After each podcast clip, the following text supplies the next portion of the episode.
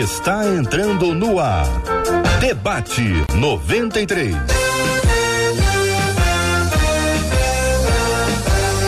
Realização 93 FM. Um oferecimento Pleno News. Notícias de verdade. Alô, meu irmão. Alô, minha irmã. Aqui quem fala é Cid Gonçalves mesmo. Você vai ter que me aturar hoje, com perdão da má palavra. Hoje nós estamos juntos aqui no nosso debate 93.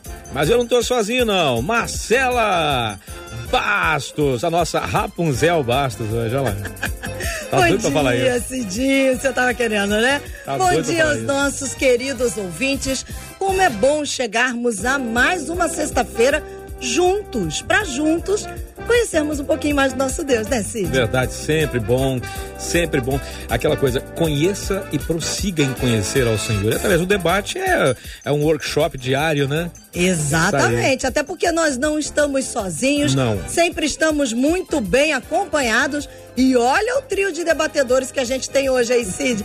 Olha essa menina da tela, que sorriso que ela tem, Cidinho. Doutora Esli Carvalho. Hoje os nossos queridos pastores Cezinha Cita e pastor Rony Oliveira. Todo mundo preparado para um super debate 93, Cid. Verdade, verdade. Por falar em debate 93, o assunto é aquele assunto muito interessante.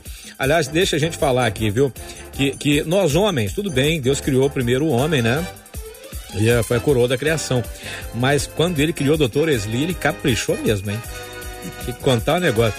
Dito isso, isto posto, vamos nós ao assunto de hoje. Vou nem deixar os meninos falar nada agora para não falar nada. Deixa é ela que tem que falar.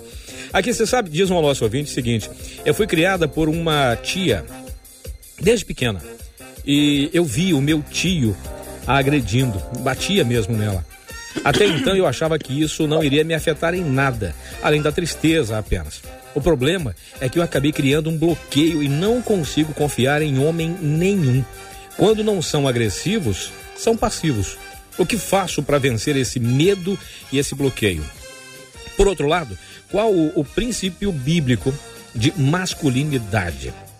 Como resgatar o valor da masculinidade e criar homens de verdade? Tá complicado nesses últimos, esses últimos ensinamentos que estão dando para os nossos meninos aí, né? Que em tudo é o politicamente correto, que é chato toda a vida. Mas, doutor Esli, muito bom dia, seja muito bem-vinda. Tô, bom dia, tô contente de estar aqui com você. Obrigado pelo elogio, morri de vergonha aqui. Mesmo tá podendo, branco, tá com moral, tá podendo. Olha, esse assunto de violência doméstica não é brincadeira, a gente vê essas coisas, né? Eles fizeram um estudo muitos anos atrás, nos Estados Unidos, durante dois a três anos, e depois acompanharam mais 15, chamado Experiências Adversas na Infância com 17.421 pessoas. E uma, eles desenvolveram uma escala de 1 a 10 para ver contar as pessoas, ah, quais as experiências adversas, quais os traumas que as pessoas teriam na infância e qual é o impacto disso na vida adulta.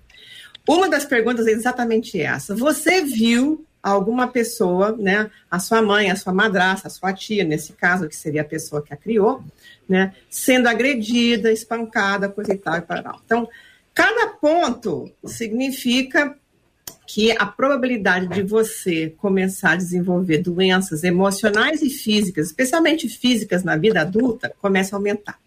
A partir de três, a coisa fica complicada. O prognóstico de ter uma doença grave na vida adulta cresce barbaramente. Né?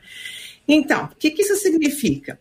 Em geral, uma pessoa que vê algo assim, ela não vê isso sozinha, ela não tem um ponto. Muitas vezes tem uma pessoa que faz isso? Porque bebe, né? Também porque há negligência, né? Abuso emocional, físico, às vezes sexual também, né? Então essas coisas vão assim, dois, três, quatro pontos. Juntar três pontos numa situação dessa é fácil, né? Então a gente às vezes pensa assim, ah, porque não me bateu, não tem impacto. Não. Eu assisti, eu sou testemunha disso. E isso também tem um impacto na minha vida emocional, mas na minha vida física também. Eles comprovaram que câncer, fibromialgia, a pressão alta, a doenças psicossomáticas, um, diabetes, tudo isso aumenta drasticamente quanto mais números você tiver nessa escala. A gente tem essa escala lá na Praça do Encontro, se alguém quiser lá ver, está lá para todo mundo, inclusive o estudo para ver. Então, assim, Deus não nos chamou à violência, ele nos chamou à paz. Muito bem. Pastor Cezinha Cita, muito bom dia, bem-vindo. Olá, bom dia, bom dia Cid, bom dia Marcela Bastos, prazer estar com vocês mais uma vez aqui, sempre uma honra. Doutora Esli, é, prazer te conhecer, não conhecia. E Pastor Rony Oliveira, Pastor Rony, eu, eu, eu acho que eu te conheço, é, pelo menos de internet. Eu, eu ontem fiquei olhando na foto para ver se é o Rony que eu ouço pela internet. Olha que... o debate criando pontes. Não, me... Ó, não mexe no cabelo não que isso me ofende, tá, pastor? Pastor, não mexe no cabelo que isso me ofende, tá? Pela atual conjuntura das coisas, senhor mexer no cabelo, tá me ofendendo porque eu não tenho. É, politicamente correto seria o senhor ficar sem cabelo igual a mim. É. lá, hein? Fiquei na dúvida se é o pastor Rony que eu ouço falar espanhol, né? É, se é o senhor mesmo. Mas, assim, é, prazer, prazer estar com vocês e falar desse assunto, né? Muito importante, é um assunto é, que a gente tem que tocar, é um assunto que tem essa urgência, né, da gente tocar e de como igreja fazer essa abordagem também. É, precisamos falar disso como cidadãos, né? Ontem foi é, o dia, o dia estadual. A informação que eu tenho é que foi o dia estadual do combate ao feminicídio aqui na nossa, na nossa cidade, é, nós temos ali, ainda está ali na nossa praça, é, várias cruzes é, de 73 famílias que foram atingidas pelo feminicídio é, só esse ano. Né? Então, é, isso está bem contextualizado com o que estamos vivendo, com a crise que passamos, e no final, na minha opinião, tudo isso é uma crise é, cristã, é uma crise de valores cristãos que a gente precisa, como igreja, é, imprimir na nossa sociedade. Infelizmente, é, muitas vezes a gente tem que lidar com famílias pastorais é, passando por isso dentro de casa. Então, um assunto muito, muito pertinente, bem contextualizado. Espero que a gente tenha aí um, um debate muito legal nesta manhã. Pastor Rony Oliveira, a sua réplica à fala do pastor Cezinha, que diz que te conhece falando em espanhol, sério? Amado fala em outras muy línguas? Muito bem, muito bem. Eu creio que sou o mesmo. Estou em El Salvador. Bem-vindo, bem-vindo. Que Deus lhe bendiga. É um prazer muito grande, Cezinha. Deus abençoe sua vida. Eu acho que eu sou eu mesmo. Doutora, um prazer muito grande. Cid Gonçalves, uma alegria. Deus possa abençoar sua vida cada dia Amém. mais. E Receba. Marcela também. Deus dando para alguns, tirando de outros, né? Isso aí. O senhor tá vendo, né, pastor? Mas vem cá, só é, é, esse ar de descontração, de descontração para falar de algo tão sério, né? Algo tão forte, algo tão in, é, é invasivo. A América Latina ela foi tomada é, de, de uma força tão grande na questão de violência de gênero que os números estão aí, tanto no Brasil como eu vivo na Argentina, agora estou no El Salvador, e cada país que eu vou latino, ou cada país da, América Central que eu vou, a, a gente presencia muito isso. É, na América Latina tem crescido uma onda muito grande de feminicídio, de violência de gênero, a tal ponto que uma forma exagerada para deter tudo isso nasce o oposto, que é o feminicídio, que é o, o a, a proteção da, da, da, do feminismo, etc, etc. O que nós, como igreja, deveríamos fazer para marcar a diferença? Eu, como pastor, adoto um princípio. Qualquer violência de gênero que eu ouço no gabinete pastoral, a primeira coisa que eu faço é sugerir a vítima denunciar. A primeira sugestão é a denúncia, porque às vezes, pela politicamente correto ou por proteger a imagem da minha igreja, escândalo na igreja, a gente termina tapando o que é um crime, porque violência de gênero é crime. É, aí no Brasil, é, graças a Deus e a muitas pessoas que fizeram que isso seja é, real, existe a Lei Maria da Penha, que é um crime, é, creio eu, que inafiançável. Você entra já direto para repensar os seus conceitos. Quero deixar bem claro que, como igreja, como pastor, como líder, nós temos o dever de denunciar e também formar. Nós formamos o comitê de emergência nessa questão de violência de gênero, a qual, quando a mulher ela sofre um tipo de violência, ela tem uma psicóloga na igreja, ela tem um número de emergência dentro da igreja. Então, nós temos um número interno, aonde se alguém sofreu violência a qualquer hora do dia, ela vai ligar. Dentro da igreja temos uma equipe de polícia, temos vários policiais na igreja, que eles já delegam diretamente a que órgão aquela mulher ela vai ser assistida. Mas a igreja precisa dar esse suporte. É, uma das coisas muito comum que a gente ouve aqui fora é: não, é, ela errou e eu acabei errando também. Ela errou e eu acabei errando. Jesus, quando viu um erro de uma mulher, ele abraçou, ele amou, ele trouxe para perto. A mulher adúltera, quando todo mundo quis apedrejar, tendo razão, Jesus foi totalmente contrário. Disse: Não, peraí, ela errou, mas vem cá, vem cá, deixa eu explicar uma coisa. Vai e não peques mais. Então, Jesus tratou o erro de uma mulher com carinho, com atenção, com amor, com dedicação, e tratou firme, dizendo: Olha, você vai, mas não peques mais. Creio que nenhuma violência justifica um erro. É eu quero começar dessa forma.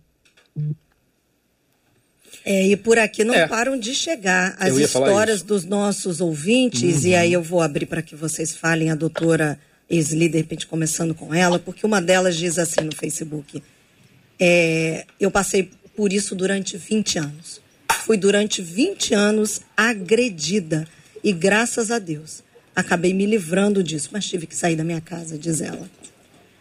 Ao final da vida do meu ex-marido, ele se arrependeu na hora da morte, mas foi um processo muito difícil. Essa ouvinte que era o alvo da agressão. Já uma outra ouvinte pelo WhatsApp, já ela já viu a agressão da mãe, assim como essa nossa ouvinte original aqui pelo, pelo e-mail. Essa ouvinte diz assim: Eu vivi, olha essa história, doutora Isli. Eu vivi a minha infância vendo meu pai espancar a minha mãe durante a relação sexual. Ela diz que ouvia do quarto dela. Ela diz: A minha mãe já é falecida. O meu pai está vivo, consegui perdoá-lo.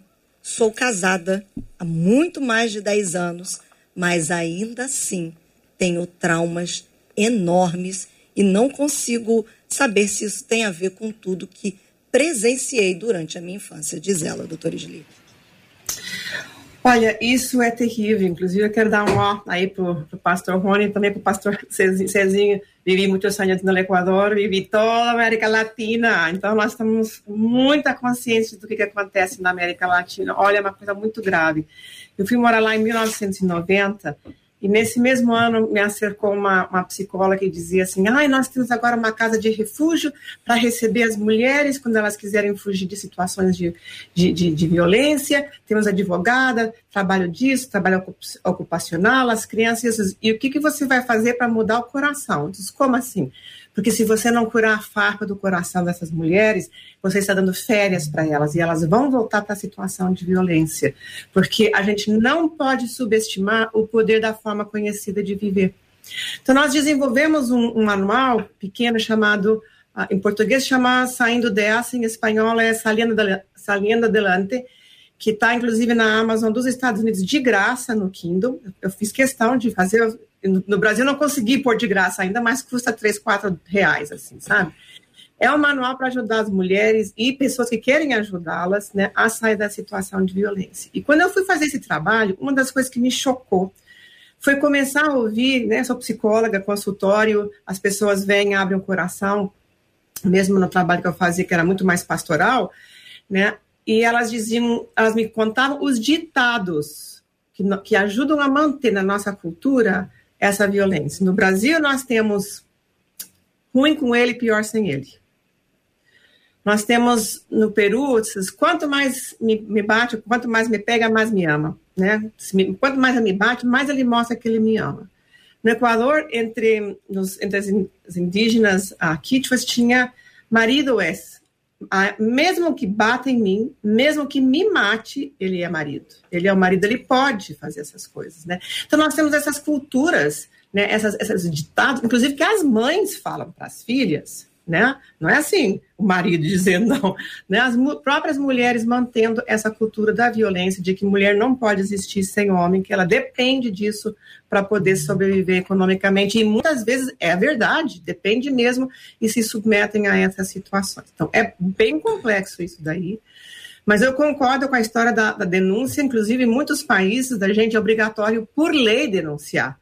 Né? Eu, na minha profissão, se eu suspeitar né, espancamento de criança, de idoso, ou mesmo violência, eu sou obrigada, eu morei muitos anos nos Estados Unidos, eu perco o meu direito de exercer a profissão se souberem que eu soube de uma situação de violência e eu não fiz a denúncia. Então, médico, qualquer profissional da área de ajuda, profissional, pastores, inclusive, se não denunciarem, podem pegar cadeia por não terem denunciado. Porque é crime. É isso mesmo. Eu, eu, vejo uma coisa assim, é, talvez porque a gente não tenha, eu pelo menos eu posso dizer que eu cresci num lar onde eu, eu sempre vi meu pai sendo muito carinhoso com a minha mãe eu tento, eu sou do mesmo jeito. Minhas filhas são do mesmo jeito. E aí fico imaginando pessoas que de repente têm um lar, exatamente como essa nossa ouvinte fala aqui, sobre um lar em que ela só viu violência ah, quase que naturalmente há, há uma, uma possibilidade de uma réplica disso, né? de, de uma repetição disso, já que nós somos ah, ah, produto da repetição, a repetição é didática.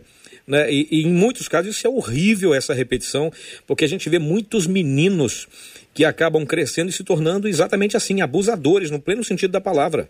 São violentos no namoro e ainda assim aquela questão vai mudar com o tempo a menina acha que vai mudar com o tempo, acha que aquilo vai ser mudado com o tempo e que não vai acontecer isso com ela. Quer dizer, os sinais são dados no namoro e ainda assim a pessoa acaba não percebendo. Não é o caso dessa nossa ouvinte que ela fala que viu, ou, no caso, a, a, os tios dela, não eram nem os pais, eram os tios dela, mas era o ambiente familiar dela.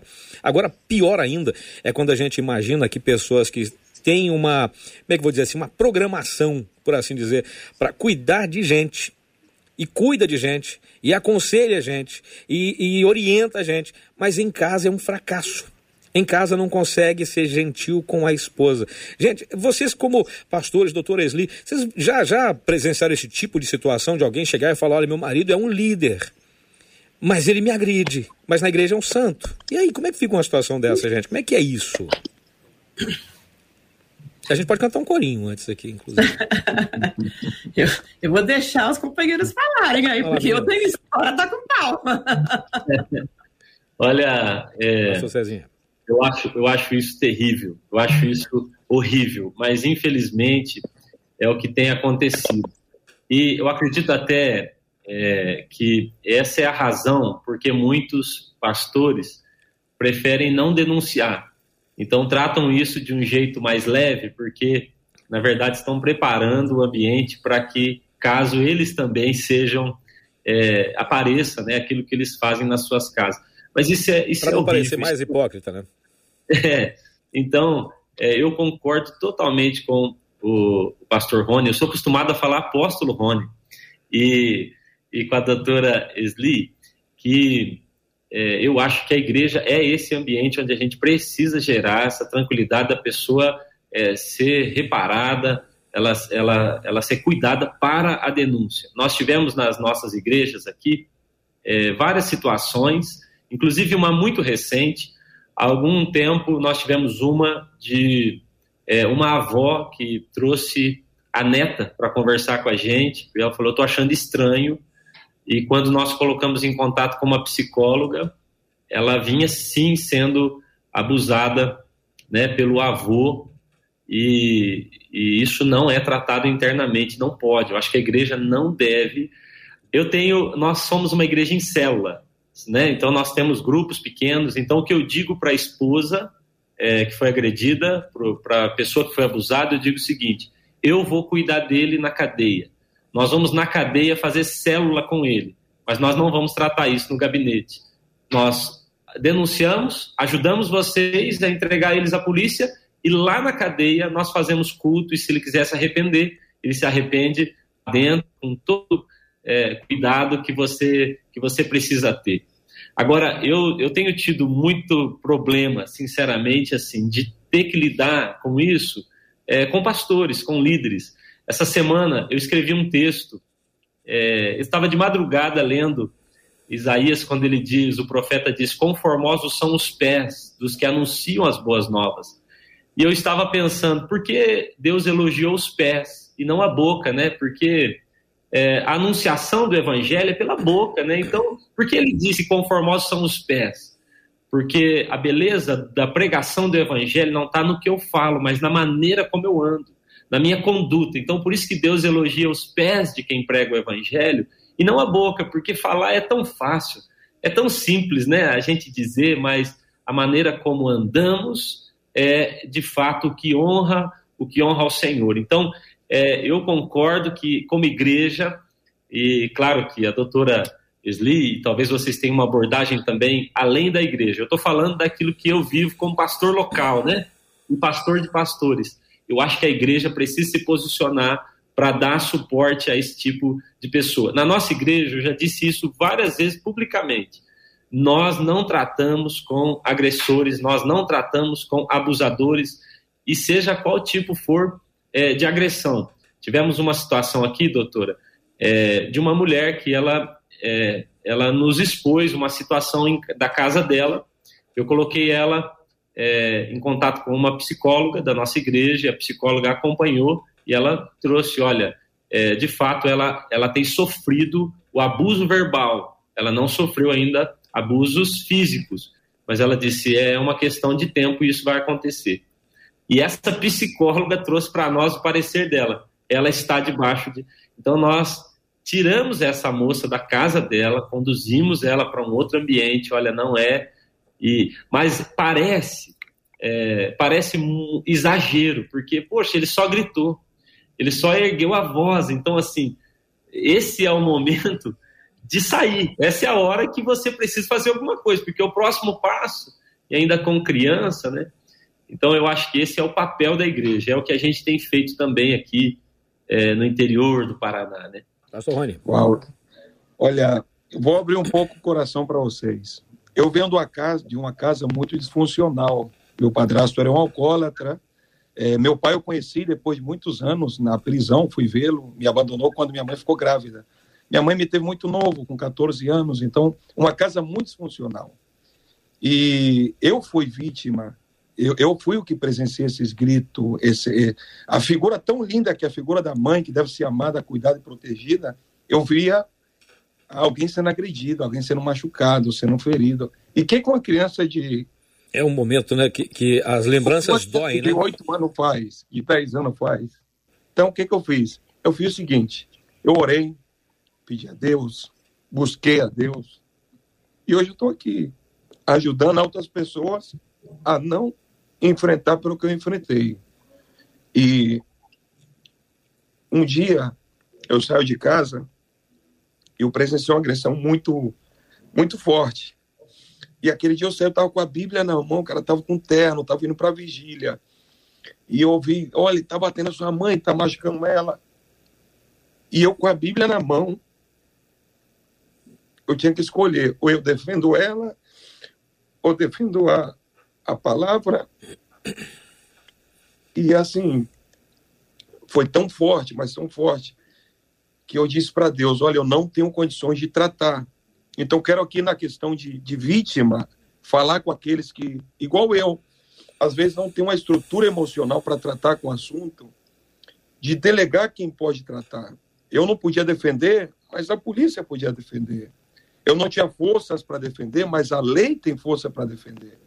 Então, não tenta, quem, quem presencia, isso é muito forte, isso é muito, é, é muito difícil até de mencionar.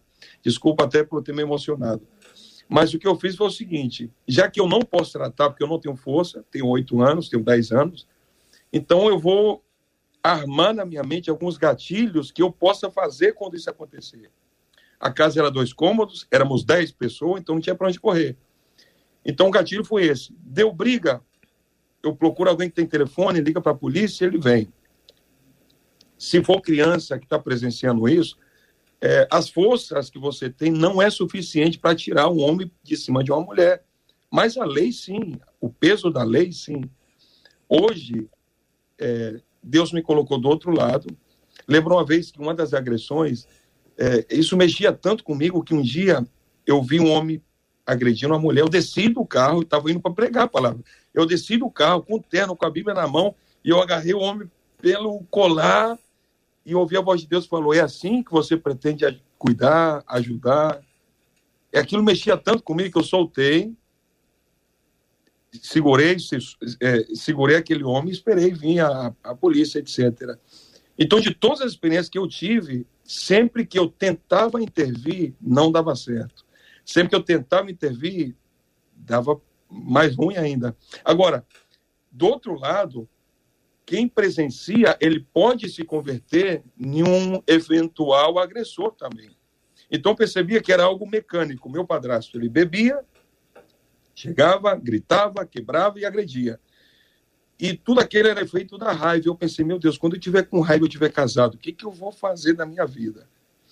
Aí eu percebi que pela casa ser pequena, quanto mais apertado ou fechado estava, mais a ira aumentava. Então eu disse para minha esposa assim, olha, é, eu preciso ser sincero com você, eu cresci numa casa onde tem muita agressão, então se eu ficar nervoso, eu vou ter um gatilho, eu vou abrir o portão, eu vou sair para a rua e eu vou voltar quando eu estiver um pouco mais tranquilo. Isso há 16 anos atrás. A gente tem as nossas desavenças, graças a Deus não tem nada quebrado em casa, mas o padrão mesmo. Se eu fiquei nervoso, eu falo, vou ali respirar um pouquinho, daqui a pouco eu volto. E curiosamente, uma dessas saídas para respirar, eu estava na rua, aí veio o pastor, pastor, como está, pastor? Pastor, preciso te dar um abraço, pastor, você é tão calmo, pastor, você é tão tranquilo. Eu falei, poxa Deus, nem caminhar um pouquinho eu posso, nem caminhar para aliviar a mente. Pastor, quer dizer que você é uma referência para mim, você é tão calmo, tão tranquilo. Aquilo ali foi Deus me dizendo, tá vendo? Vale a pena, vale a pena. Então, todos aqueles que foram vítima ou presenciaram alguma coisa que é tão difícil você até se expressar em relação a isso, o conselho que eu dou é esse.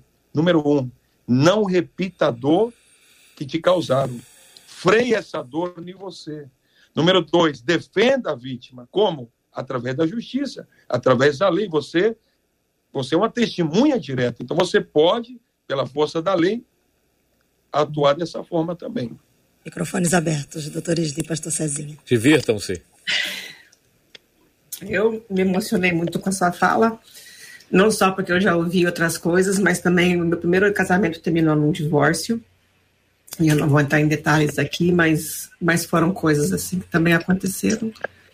E eu acho que assim, além de denunciar e, e buscar a lei, eu acho que nós temos que crer na vítima. Né? Quantas vezes a gente fala as coisas e as pessoas não acreditam no que nós estamos acreditando. Falando, a gente vai dizer, não, mas foi o pastor, foi o diácono, foi o líder da igreja, foi o irmão, assim, tu tá maluca. Né? Quantas crianças falam do que está acontecendo, né? Conheço casos de pastores, assim, que, que abusaram de centenas de crianças, né, dezenas de crianças na igreja, né, e, e a igreja acobertando, sabendo, e a liderança acobertando isso em outros países.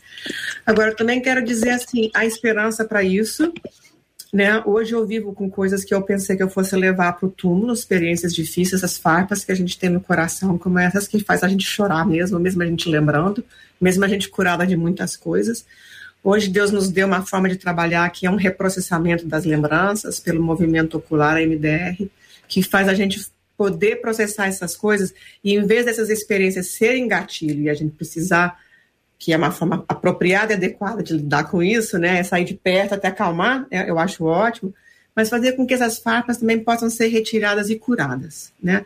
Então eu trabalho muito nessa área assim, com nossos encontros de asas de cura, que temos em espanhol também alas de sanidade, porque Deus tem falado muito comigo, Marcela já está cansada de me ouvir, JR não está aqui, o Cid não sei se já ouviu, mas assim, sem sanidade não há santidade. Se a gente não tiver cura para o nosso coração, a gente não vai viver a santidade, a vontade perfeita, boa e agradável que o Senhor nos chamou a viver, porque a gente não consegue. Não é que as mulheres gostam de apanhar, ninguém é mulher de malandro, né? É que elas não conhecem outras coisas, elas se assustam, o trauma mantém as pessoas repetindo conduta indesejada. A gente perde a liberdade de escolha, né? Eu falo muito disso. Quando Deus criou o homem e a mulher lá no Jardim de Éden, tá certo, criou o homem primeiro, mas tudo bem, a gente tá aí, né? Ele também, a primeira coisa que ele nos deu depois da vida foi a capacidade de escolher. Agora tá aqui a Arvinha, escolhe. O que, que você vai fazer? Vai comer ou não vai comer? E o trauma tira a nossa capacidade de escolher. Então, muitas vezes as mulheres, as crianças, os adultos que têm essas crianças que moram lá dentro, como o pastor Rony, a gente perde essa capacidade de poder escolher ter uma reação, uma resposta melhor. Mas hoje nós temos formas de curar isso que nos libertam, né? além, obviamente, da oração, da intercessão, do amor, né, da família, da fé, porque o amor rompe muitas maldições, realmente cobre muitos pecados e faz com que a gente bota na cadeia também. É o amor que leva um abusador para a cadeia, é um pastor que ama a sua família, essas famílias que é, é motivado pelo amor quando a gente põe uma pessoa na cadeia. Eu tenho um amigo que foi viver com o senhor o ano passado, que por lei nos Estados Unidos, a gente tem que denunciar uma pessoa que faz mal para a criança. E ele atendia esse tipo de homem. Tem 16, 16 homens que estão na cadeia porque ele denunciou. E vários escreveram para ele depois dizendo: Eu quero te agradecer, porque eu não ia poder mudar, parar minha conduta se você não tivesse interrompido isso com a cadeia. E aqui eu pude conhecer Jesus. Né? Então, assim, às vezes a gente acha, ah, é uma maldade essa família, como é que vai ficar? E como é que vai ficar se não fizer? Entendeu? Perantinho, Deus nos chamou à edificação, né? à cura, ao amor, não à violência, não a cobertar, não às mentiradas, entendeu? Não às fachadas. Né? Nós temos que ser esse hospital onde a gente pode curar as pessoas que sofrem. Nós não somos feitas de fachada. Ninguém é perfeito, só Jesus. Né? A gente não pode fabricar essas coisas. Nós temos que ser transparentes, né? Como, como a gente tem, como a gente vê aqui, inclusive, esse testemunho. Uma coisa, uma coisa interessante que o, o que com que propósito Deus criou o homem? Qual é, como Deus vê a masculinidade? Com, ou seja, por que, que Deus fez distinção homem, mulher? Para que Deus criou mulher? Para que Deus criou homem? Deus criou o homem e, e, e, a visão macro de Deus em relação ao homem másculo é proteção. Primeiro, Deus criou o homem para proteger e também para prover. Provedor e protetor. Quando a mulher se sente provista, protegida, ela se entrega, ela ama, ela passa a ser uma ajuda idônea, uhum. não uma demônia, ajuda idônea. Então, o homem, quando ele provê, o homem, quando ele protege, ele recebe o, o principal propósito pelo qual a mulher também foi criada, que é ajudar o homem a ser essa família sólida, essa família é, única, essa família linda, essa família bonita que o próprio Deus foi o autor da família. Poxa, mas o que Deus fez diferente? Será que não sabia que dar errado? Não, a família dá certo. Lamentavelmente, hoje, a gente tem muitos maus exemplos de família, mas a família é algo que funciona assim. A família dá certo, sim. Hoje, é, meus filhos eles não nunca presenciaram ato de agressão dentro de casa. Se não, eu tenho um filho de 4 anos, de 8 anos, de 12. O, o de 4 anos, ele vai na rua, ele procura uma flor, corta na mão e leva para a mamãe. Fala, rapaz, quem ensinou isso? Falou, ninguém, eu vejo você fazer, eu faço. Então, aquele ato que eu vi alguém fazer de agressão, hoje o meu filho vê atos de amor, de carinho, de bondade. Por exemplo, eles têm aí por aí a sua mesada, o seu dinheirinho. E que eu acho tão lindo eles pensar, olha, eu vou, o que, que a mamãe precisa? O que, que a gente pode comprar para fazê-la feliz? É, é, nasce neles essa espontaneidade de querer dar o melhor. É, hoje, na nossa igreja, nós temos, tivemos um caso a qual uma irmã ela foi agredida, é, temos vários policiais na igreja, então chegou até a mim, no mesmo momento que ela estava sendo agredida, e veio tudo aquilo que eu tinha vivido. Eu falei, meu Deus, eu sou. Eu me coloquei no lugar daquelas crianças dentro daquela casa. Então, eu disse, falei, faz o seguinte: eu não tenho estrutura emocional para ir lá agora para rever. Mas faz o seguinte: é, conversei com o irmão que é policial, ele foi, falou, pastor, é flagrante, dá fragrância. Então leva para a cadeia, deixa ele lá tranquilo. A gente vai fazer o trabalho de visita, de discipulado. E hoje o irmão está na igreja, irmão, está lá. A agressão foi três anos atrás e hoje o irmão está mudado, está firme, é, teve uma separação, é, ela já não está mais com ele, mas tanto ela como ele é, estão tranquilos, estão em paz. Então, quero deixar é, nessa fala também que o único que pode curar a dor é Deus. Só que Deus ele vai usar pessoas. Presta atenção no que diz a Bíblia. Deus fez o homem, o homem estava com Deus, Deus estava com o homem, os dois estavam ali. Quem tem Deus tem tudo. Só que Deus olhou para o homem e disse: Não é bom que o homem esteja só. Peraí, como é que, como é que o Senhor diz que o homem está só se está contigo? E quem tem Deus tem tudo. Deus estava com o homem e olha para o homem e fala: Não é bom que o homem esteja só. Mas o homem não estava sozinho, o homem estava rodeado da presença de Deus. O que Deus estava dizendo é o seguinte: eu reconheço que você, como homem, precisa ter alguém parecido a você. E nessa questão, você está sozinho. Então, Deus ele cura usando pessoas. Deus ele cura usando outras pessoas. Então, se permita ser curado, você que foi vítima, se permita ser curado. Você que foi agressor, se permita ser curado também. Tem jeito para você também. Tem jeito para quem foi agredido e tem jeito para quem agride. Não é que, ah, eu sou assim, eu nasci assim. Não. Deus não fez você assim. Você não nasceu assim. Isso é um padrão de comportamento, ou aprendido ou desenvolvido, mas você não fez assim. O desenho original de Deus para o homem é cuida, protege, provê. É por isso que quando a gente protege alguém, a gente se sente o um super-herói, né? Quando a gente provê para alguém, cuida, protege, a gente se sente. Só faltou a capa para ser aquele super-herói, não é verdade? Então, esse é o desenho que Deus fez o homem, para cuidar, para amar, para proteger. E de igual forma também a mulher. Pastor Cezinha. Legal, eu estou aqui aprendendo muito ouvindo vocês. Sinto muito por, por toda essa história, é, que você passou né, na sua infância. E é realmente é triste e é a realidade de tantas pessoas hoje que a gente tem que, que, lidar. Mas eu gostei muito de ouvir vocês falando sobre esse cuidado que a gente tem que ter e de não reproduzir. Né? A, a, o, o, apóstolo chegou a dizer: normalmente alguém que vive num ambiente desse passa a se tornar também um agressor, ele vai repetir o padrão de comportamento que ele viu ali. Eu tenho um amigo que ele diz assim: Cezinho, eu tenho muita dificuldade com um versículo da Bíblia que é ensina a criança o caminho que ela deve andar, porque até quando for velha ela não vai se afastar dele. Ele fala: o problema é que a gente aprendeu errado. Então agora a gente está é, seguindo no caminho errado por muito tempo. É, a Bíblia diz que a gente deveria, né, cuidar da nossa vã maneira ou do nosso fútil legado, que às vezes recebemos legados que são ruins, que não são bons. Então, ter esse cuidado de formatar a minha mente, né, de, de transformar a minha mente a partir da experiência com Deus, é muito sério. Isso é muito é, importante para nós. Satanás ele é bom em distorção. Ele é bom em, em distorcer. Inclusive, na mensagem, Marcela, que essa irmã nos enviou aqui né, para o programa, na mensagem ela diz: Eu desenvolvi bloqueios e agora ou eu, ou eu me relaciono com alguém que é muito agressivo ou é muito passivo, uhum. você percebe que é, essa irmã, ela entrou, é, claro que ela é a vítima, mas ela está vivendo num ambiente de relacionamento que não é o que a Bíblia, o que a Bíblia propõe. O que o apóstolo disse é bom, a família é bom, deveria ser uma coisa boa.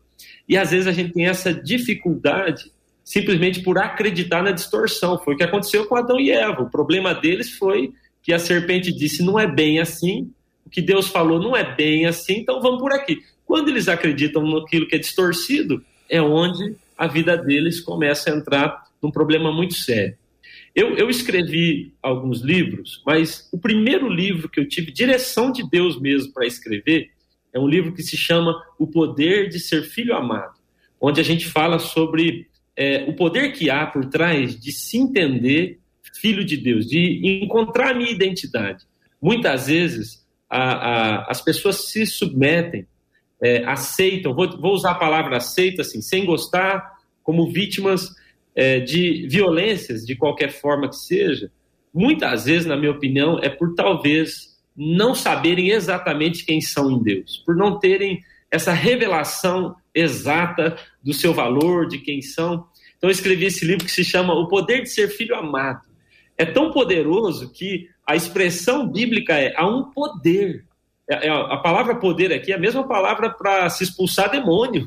É a mesma. Então, quando você descobre quem é em Deus, é, a Bíblia diz que o nome de Pedro, antes de ser Pedro, era Simão, que era fraco, frouxo, frágil. E Jesus o transforma em Pedro, rocha. É, ou seja, conforme eu descubro a minha identidade em Deus, essas fragilidades, elas mudam elas, elas vão se tornando, é, vão deixando de ser fragilidades e passando a ser fortalezas em Deus. Então, é, Moisés está diante de Deus em um momento e, e, ele é um menino com dificuldades na sua infância, ele foi adotado, ele não sabe. Em um momento Deus fala, vai e fala, ele fala, quem sou eu? Ele tem uma crise existencial. Quem, sou eu? Me fala. Quem? A grande pergunta de Moisés para Deus é quem sou eu? Porque se o Senhor me responder quem eu sou, eu vou, eu vou fazer. Então, entender quem eu sou em Deus, buscar essa identificação minha em Deus, vai também fazer com que eu não aceite mais, eu vou pôr um ponto final nessas situações, porque se eu sou uma filha de Deus, se eu sou um filho de Deus, se as promessas bíblicas são para mim, se eu sou co-herdeiro com Cristo, herdeiro de tudo que Deus deixou para mim, como eu poderia viver uma vida subutilizada, é, abaixo daquilo que Deus preparou para mim? Então, não é uma questão de merecimento, é uma questão de graça. Eu fui alcançado por uma graça que eu não posso desprezá-la. Eu preciso agora viver. Ah, mas te ensinar errado. Foi distorcido. O erro aconteceu até, até em mim. Daqui para frente não vai seguir, porque agora eu tenho a identidade de Cristo em mim. Eu, eu vejo que é, é, quando Jesus falou, né? É, Vinde a mim quem está cansado, e vocês vão receber alívio. Ele usa uma outra expressão: aprendei de mim para encontrar o descanso.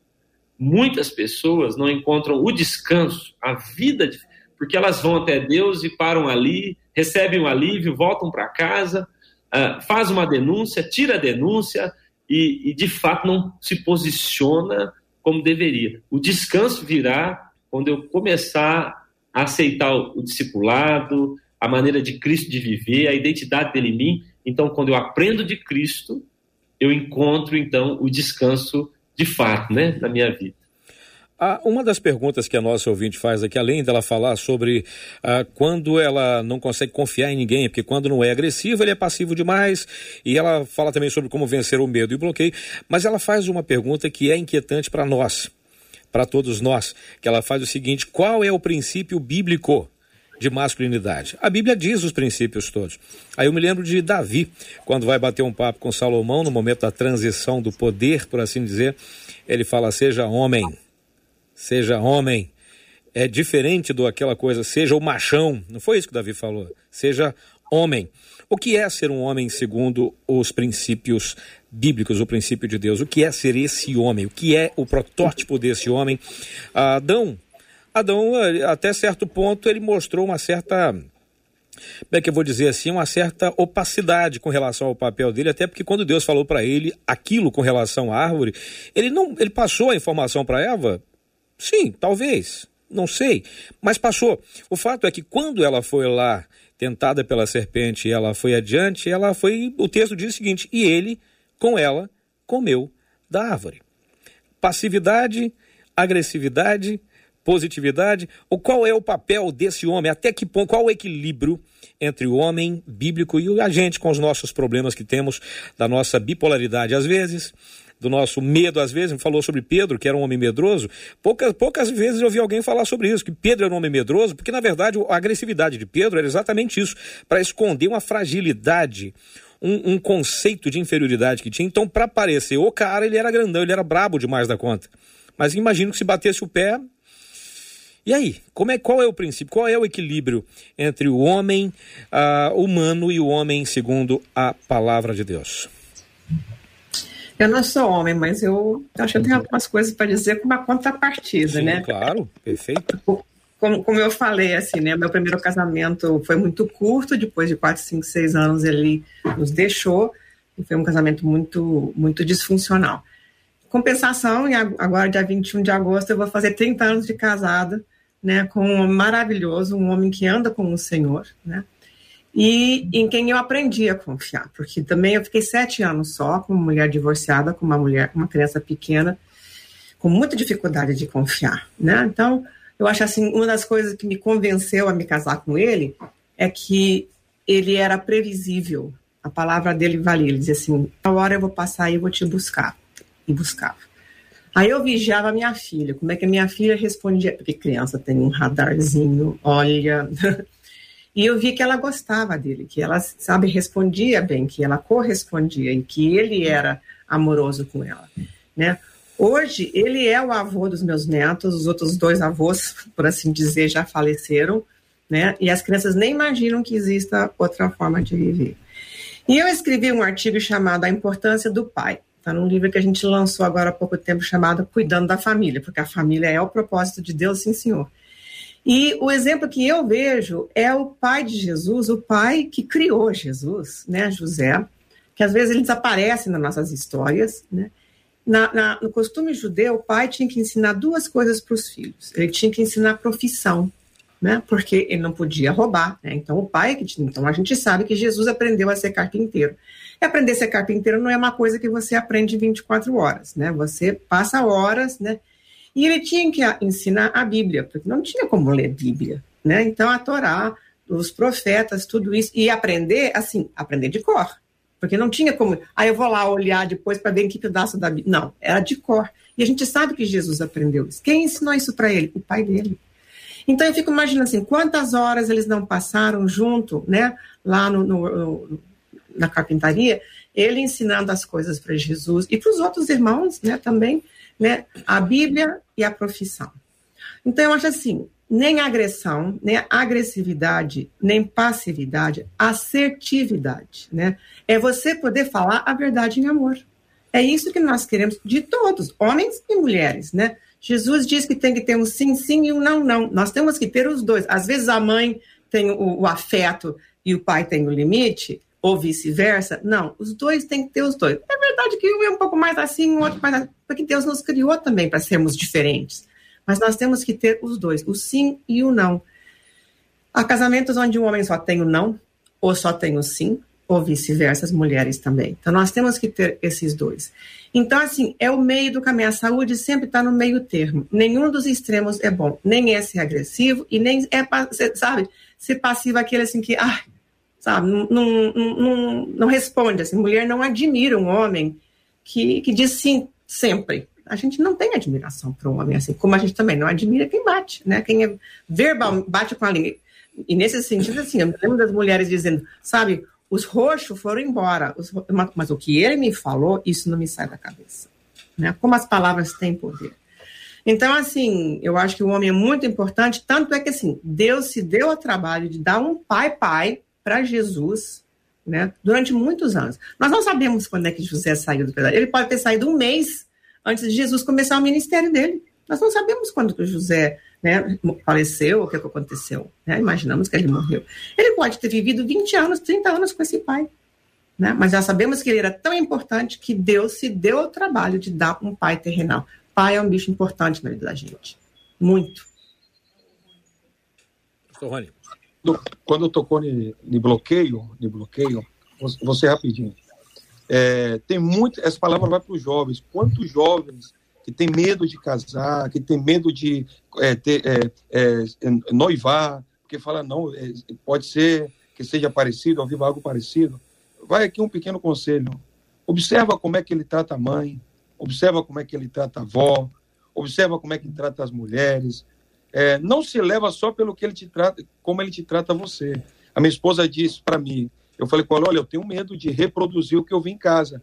Ela falou, fica tranquilo. Eu falei, por quê? Ela falou, eu já vi como você trata sua mãe. Eu já vi como você trata sua avó. E outra, eu vi como você ama a Deus. E alguém que ama a Deus é incapaz de fazer o que ele fez. Então, fica aqui esse conselho. Não se bloqueia por relacionamento, ter medo de. Observa como, como trata a mãe, como trata a avó, como trata as irmãs. Eu creio que vai ser bem proveitoso você fazer isso. Pastor Cezinha. É, Cid, respondendo a, pergunta né, sobre a, esse padrão de masculinidade, uhum. é, é para mim esse é o, o, padrão é Cristo. Tentaram, tentaram afeminar Cristo, né? Tentaram fazer uma figura, uma imagem de um Cristo tão frágil, tão feminino em algumas alguns retratos, né? Mas ele para mim é o grande padrão. É, Cristo, como a doutora colocou, teve um, um, bom pai que o ensinou, se tornou um bom homem, a ponto de, como o apóstolo é, Rony citou, a ponto de, num período em que as mulheres eram extremamente desprezadas, ele abraçou a prostituta, deixou seus pés serem lavados. É, essa expressão essa expressão homem de verdade aparece na Bíblia quando Jetro conversa com Moisés. Ele diz: Olha, Moisés, para colocar para liderar a igreja do Senhor, a, o grupo que você está, você vai ter que encontrar homens capazes, homens tementes a Deus e homens de verdade, homens que aborreçam a avareza. Então, ali, eu tenho a impressão que Jetro trouxe ali um, uh, alguns níveis, né? é, que os homens deveriam chegar para se tornarem líderes, homens de verdade. Esse é um, um padrão muito sério. Mas Cristo, para mim, ele traz essa figura, maneira como ele lidava com o pai, lidava com a mãe, lidava com os irmãos, o cuidado, inclusive, ele é o padrão para os esposos, né? Efésios vai dizer que o homem deve amar a sua esposa e cuidar dela como Cristo, é, como Cristo fez com, com a sua igreja.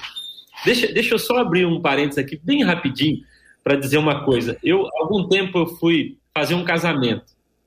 E eu estava pedindo a Deus uma direção assim, para. Porque eu sabia que naquele casamento teríamos pessoas que não conheciam a Cristo. E Deus me deu uma palavra muito séria. Quando Moisés, ele. ele a primeira orientação de Deus a Moisés foi para ele tocar a rocha. Ele tocou a rocha. Na segunda era para ele falar a rocha. E ele tocou de novo. É, e eu fiquei sempre é tenso com esse texto, porque, puxa, Deus foi tão duro com Moisés, porque agora, porque ele tocou a rocha a segunda vez, ele ficou fora de toda a promessa. Deus foi duro com Moisés. E eu estava lendo esse texto e, e, me veio assim o coração que Moisés ele estragou a parábola. Porque a parábola, a rocha era Cristo. Então ele estragou, porque na primeira vez ele é ferido, alguém o toca, e na segunda vez a fala, a oração, moveria a rocha. E eu fiquei pensando, Moisés tocou a parábola e por isso ele foi punido tão duramente. Aí me veio ao coração, a parábola do Novo Testamento é o noivo e a noiva, é Cristo e a igreja. Então a minha palavra para os esposos tem sido assim: cuidado para não estragar a parábola. Moisés estragou, e ele foi punido duramente. Então, assim, eu represento para a sociedade que eu vivo, para minha esposa, para os meus filhos, eu represento como marido, eu represento Cristo.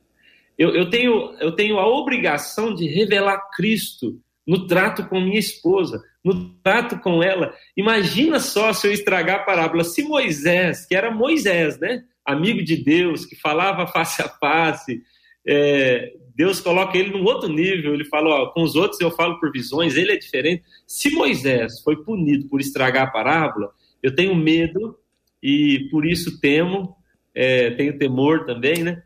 De, de não estragar a parábola. Então fica o meu recado aqui aos pastores, aos líderes, aos maridos, aos homens. Cuidado, cuidado, não estrague a parábola, por favor. Senão Deus vai colocar um labão na tua vida, né? Pra você ver que Jacó era o cara que enganava todo mundo, né?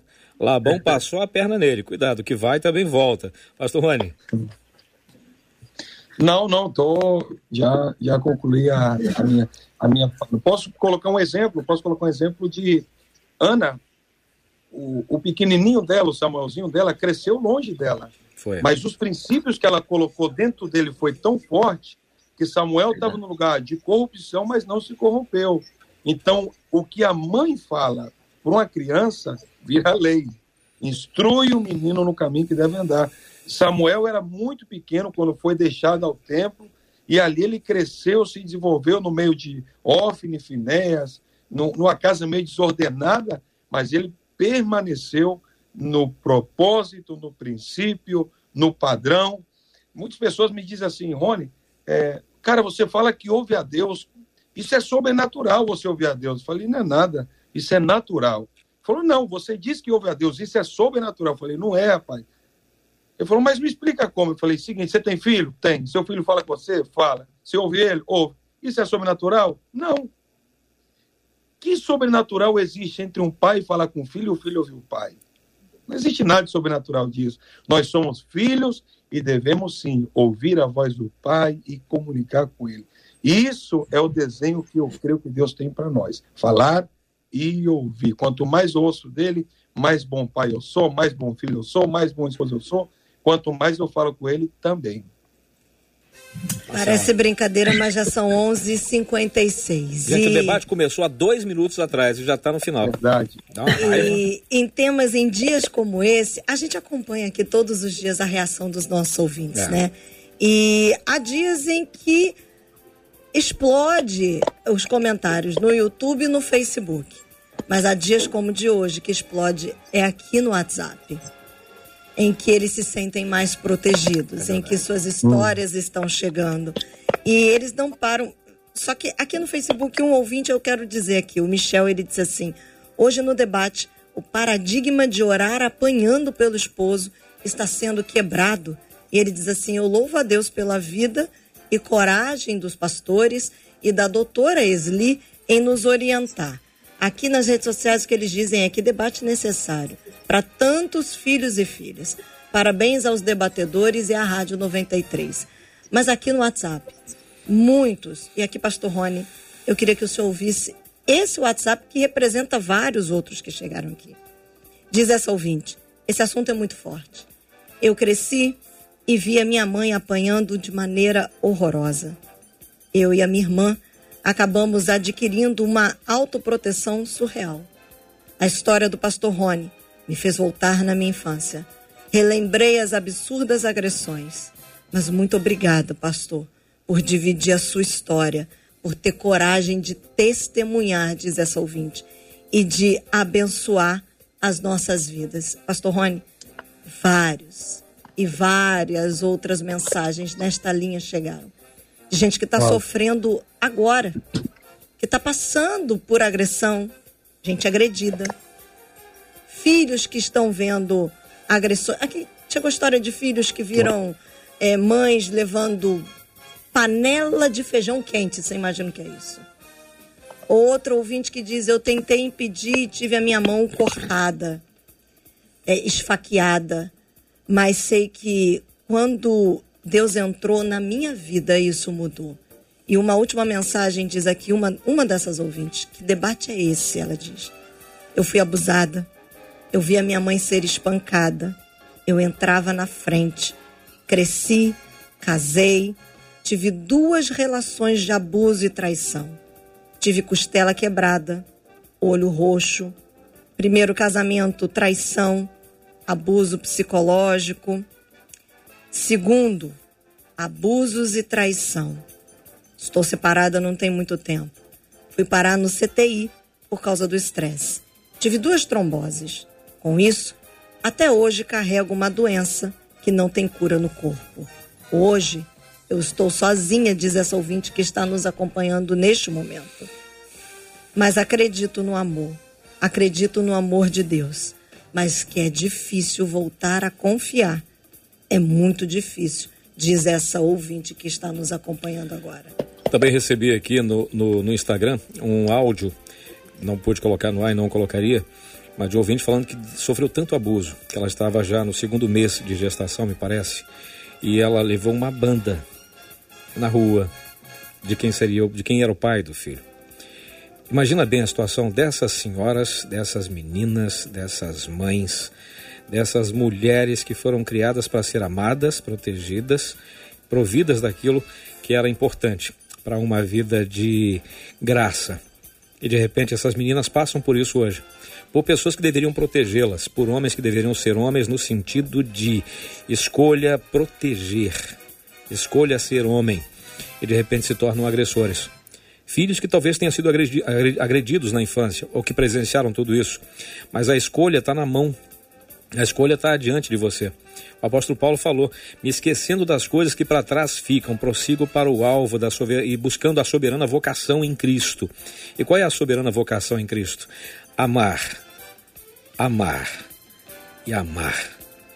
Era, era o, o, o, o clímax de todo o ministério de Jesus: amar, amar, amar. Não importasse quem fosse, amar, nunca agredir. Eu imagino que esse debate hoje tem sido, como já foi dito aqui, a voz de Deus para muita gente. A voz de Deus para muitos homens que estão ouvindo agora e ouviram dizer que teu lugar é na cadeia, porque você agride porque você machuca, porque você fere. E você, no fundo, concorda com isso, que o teu lugar é atrás das grades, porque você está sendo um selvagem ao invés de ser homem. Mas também você ouviu: tem tempo, tem jeito, tem solução. Você pode escolher não fazer. E para meninas, para meninas que estão sendo agredidas, digo meninas, não, não importa a idade que você tenha, você não foi criada para isso. Na primeira, denuncia. Gritou, chama a atenção e mostra o teu lugar também. Partiu para o ataque, denuncia. Você não foi feita para ser saco de pancada de ninguém. Você foi feita para ser amada, para amar e proteger a tua família. Também está nas tuas mãos a responsabilidade de se proteger e proteger os seus. Se não consegue fazer sozinha, peça ajuda. Tem a sua igreja, tem amigos perto, tem a delegacia, tem a proteção da mulher. É o teu dever também se proteger. E você, homem, Labão estava na vida de Jacó para mostrar para ele que se você engana, você também vai ser, vai ser enganado. Se você agride, vai acontecer com você também. Talvez seja por Deus, mas a agressão de Deus é boa. Se você tiver que ir para cadeia por causa disso, você vai. Mas você vai aprender de um jeito ou de outro que o amor de Deus também se manifesta em privar você da sua liberdade, para você entender que se você agride, está agredindo a menina dos olhos de Deus. E Deus não deixa barato isso. Marcela. É por isso que a gente quer agradecer a vida de cada um de vocês, doutora Esli, pastor Cezinha, pastor Rony, porque a gente sabe que falar de um tema como esse não é fácil. Não. E vocês tiveram toda a coragem, toda a sensibilidade, o pastor Rony demonstrando ainda mais a graça de Deus na vida dele. E nós somos muito gratos. Eu estou aqui com o meu, o meu WhatsApp pessoal de debatedores, outros debatedores que estão nos acompanhando e dizendo: Marcela, parabéns pelo debate de hoje. Louvado seja Deus pela vida de cada um deles. Doutor Esli, a Magnólia Azevedo aqui no YouTube disse: gratidão a Deus sempre por esses debatedores. Quanta instrução do alto. Oremos por esse tema. Obrigada, viu, doutor Esli? Muito obrigada. Eu que agradeço. Eu acho que é um tema difícil, é um tema que eu me alegro muito que a gente abriu, né? Que vocês tiveram a coragem né, de trazer esse tema a público, porque a gente precisa, a igreja precisa falar, porque não falar não ajuda. Então eu peço a Deus que todos nós possamos continuar levantando a nossa voz profética, porque sim falamos por Deus, quando nós dizemos que a gente tem que denunciar, temos que falar a verdade, temos que falar disso, porque o Senhor fala, sabe? Ele não nos chamou à violência, ele nos chamou à paz.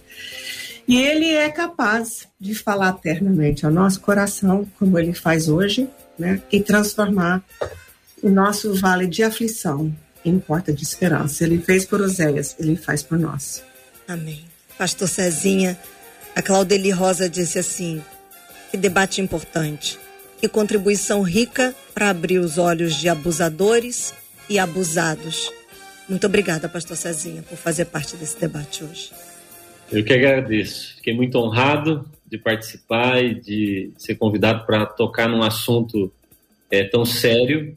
É, eu, até quando recebi o, o, assunto, assim, Marcela, fiquei preocupado, disse como abordar esse assunto sem ser duro demais, porque, sinceramente, eu fico bravo. É, eu fico bravo e também sem ser leve demais, a ponto da pessoa achar que pode continuar fazendo ou que não precisa denunciar. Mas eu, eu vejo a graça de Deus aqui sobre as falas, né, e dos meus irmãos aqui.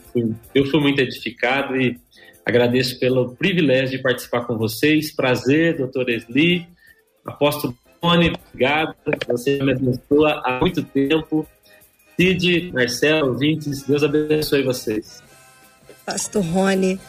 Uma outra ouvinte no YouTube disse assim a Magnólia: que coragem e que intrepidez em Deus todos esses debatedores tiveram. E um outro ouvinte, são vários, viu, Pastor Rony?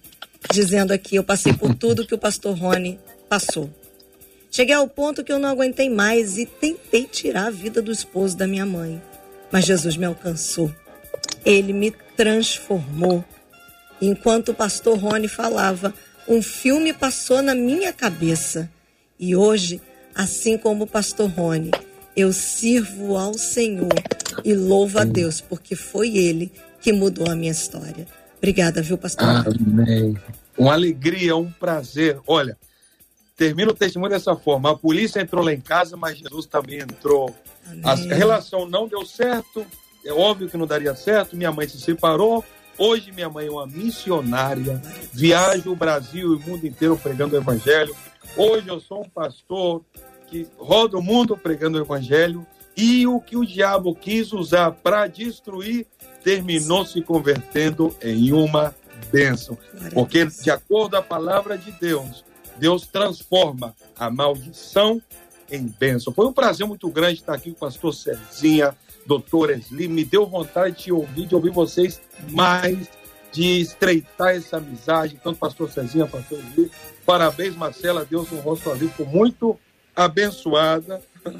Oh, muita bênção. Continua nessa tua força que Deus é contigo. Amém. E Cid, a gente encerra com uma das nossas ouvintes pelo Facebook dizendo como não se emocionar. E uma outra completa. Que debate é esse, meu Deus? E a gente agradece a Deus mais uma vez pela vida de cada um dos nossos debatedores. Lembrando que esse debate está disponível no YouTube, você pode compartilhar, também no Facebook, você pode compartilhar e abençoar a vida de alguém. Nós louvamos a Deus. Mais uma vez, é interessante, né, Cid, que quando o pastor Cezinha falou aqui, vou fazer só esse destaque. Ele disse assim: quando eu recebi o tema, eu fiquei preocupada é para que os nossos ouvintes percebam uhum. como todos os nossos debatedores são engajados em serem boca de Deus quando chegam aqui no debate 93.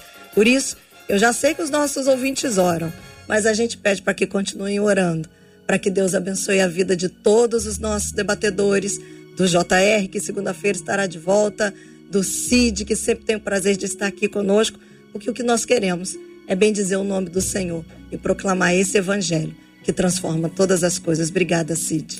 Disposto sempre, Marcela, é sempre uma alegria, até porque é, uma, é um workshop, né? É só um debate, é um workshop. É o momento em que a gente aprende uh, de, um, de um ensinamento expresso é como se fosse uma aula expressa no ar. Tanto para mim sempre é um aprendizado, para os ouvintes também, com certeza. E o debate tem essa, essa coisa linda que é, por exemplo, aqui nós estamos fazendo aqui o, o encontro do pastor Cezinha com o apóstolo Rony, com a doutora Esli. Quer dizer, o debate faz pontes as pontes entre, é entre os debatedores, entre si e também entre os nossos ouvintes, com a sua necessidade, com a sua inquietação, com aquilo que ele guarda e não tem como falar para ninguém. De repente ele se vê retratado aqui no debate. Não tem como a gente não se sentir privilegiado de fazer parte da mudança de estratégia, mudança de vida, de perspectiva de tanta gente. Então, para mim, estar aqui entre, esses, entre essas figuras maravilhosas, ou mesmo no carro ouvindo o debate com o JR, com você, com os nossos debatedores, é sempre uma aula. Então, para mim, é sempre uma alegria muito grande estar perto. E literalmente, depois desses debates, nada mais será como antes. Nós vamos pedir ao pastor Cezinha que nos leve a Deus em oração, pastor. Lembrando que há muita gente que está sofrendo abuso nesse momento, Sim. está nos acompanhando. Orar pelos abusadores, por, por gente que está com trauma e, claro, todos os dias, como o senhor sabe, por corações lutados, gente que está enferma e que está nos acompanhando agora. Amém. Amém.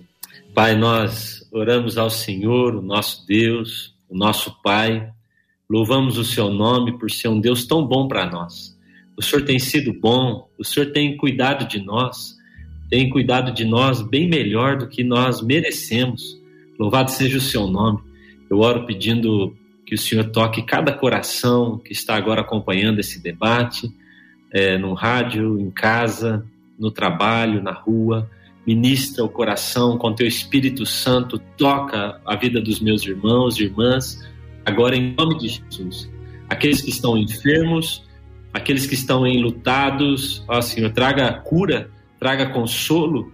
Também oro a Deus pedindo que o Senhor dê coragem, ousadia sobre é, essas pessoas que têm sofrido abuso, a coragem, a ousadia de pôr um ponto final nisso, de resolver, de procurar ajuda, a coragem também para aqueles que são abusadores, os violentos, que eles terminem isso de uma vez por todas, que procurem ajuda também, é, ajuda correta para resolver isso em suas vidas. Nós queremos, ó Deus, viver a Sua palavra, aquilo que a Sua palavra nos diz que é possível viver, uma família funcional, saudável, um ambiente, ó Deus, que o Senhor propõe na Sua palavra.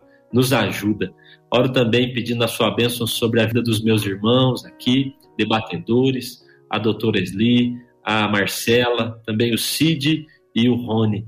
Em nome de Jesus, continua a conduzi-los pelo caminho do Senhor, guardando-os, uh, ungindo, dando sabedoria, visão e, e, e dando influência, Pai. Aumenta o volume da voz desses homens e mulheres que tanto têm a compartilhar. Eu oro em nome de Jesus. Amém. Amém. Deus te abençoe. Você acabou de ouvir Debate 93.